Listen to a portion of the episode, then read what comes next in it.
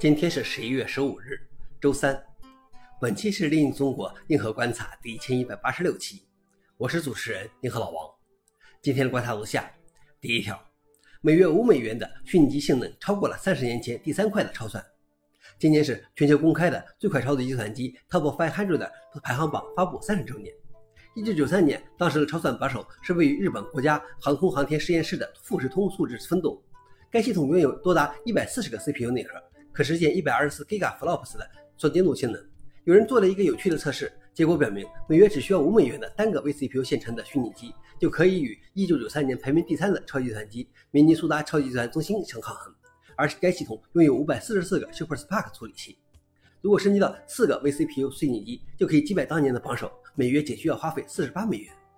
消息来源：Register。老王点评：不算意外，只是有些吃惊，不敢想象三十年后的计算机能强大到什么程度。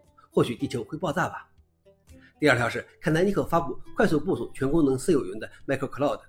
坎南尼克公司今天发布了最新的软件产品 Micro Cloud，它的目标是在 Ubuntu Linux 上轻松部署一个几分钟之内就能实现全功能云的私有云。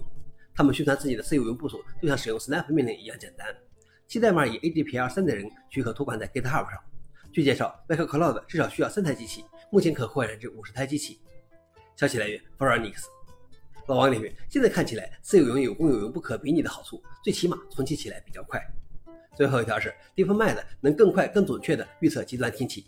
根据一份研究，谷歌 DeepMind 的模型 Graphicast 能够提前几十天预测天气状况，比目前的黄金标准更准确、更迅速。在一千三百多个测试区域中，Graphicast 在百分之九十以上的测试中都优于欧洲中期天气预报中心的模型。最重要的是，Graphicast 还能比这标准模型更早的为气象学家提供有关极端气温和气旋路径等情况的准确预警。